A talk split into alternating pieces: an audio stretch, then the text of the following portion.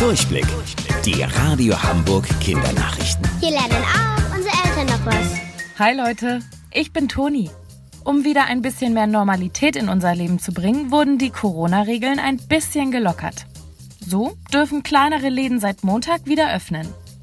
Damit für alle klar ist, was mit kleineren Läden gemeint ist, wurde eine bestimmte Größe festgelegt. Alle Geschäfte, die kleiner als 800 Quadratmeter sind, dürfen aufmachen.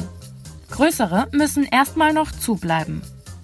Denn es wird befürchtet, dass unter anderem die Sauberkeit nicht so gut eingehalten werden kann und zu viele Menschen einkaufen gehen.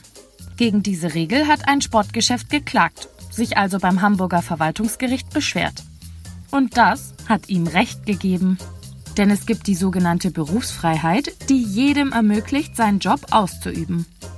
Das bedeutet, dass die 800 Quadratmeter Regel ungültig ist und theoretisch alle Läden wieder aufmachen dürfen. Dem Senat gefällt diese Entscheidung aber überhaupt nicht. Deswegen hat er sich auch beim Gericht beschwert. Jetzt muss nochmal eine neue Entscheidung getroffen werden. Polizisten im Allgäu wurden gestern zu einem sehr ungewöhnlichen Einsatz gerufen.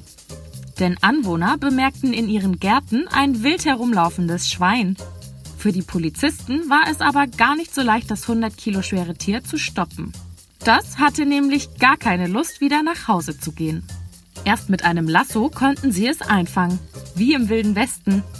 Weil das Schwein aber so viel wiegt, musste es in einem Pferdeanhänger weggebracht werden.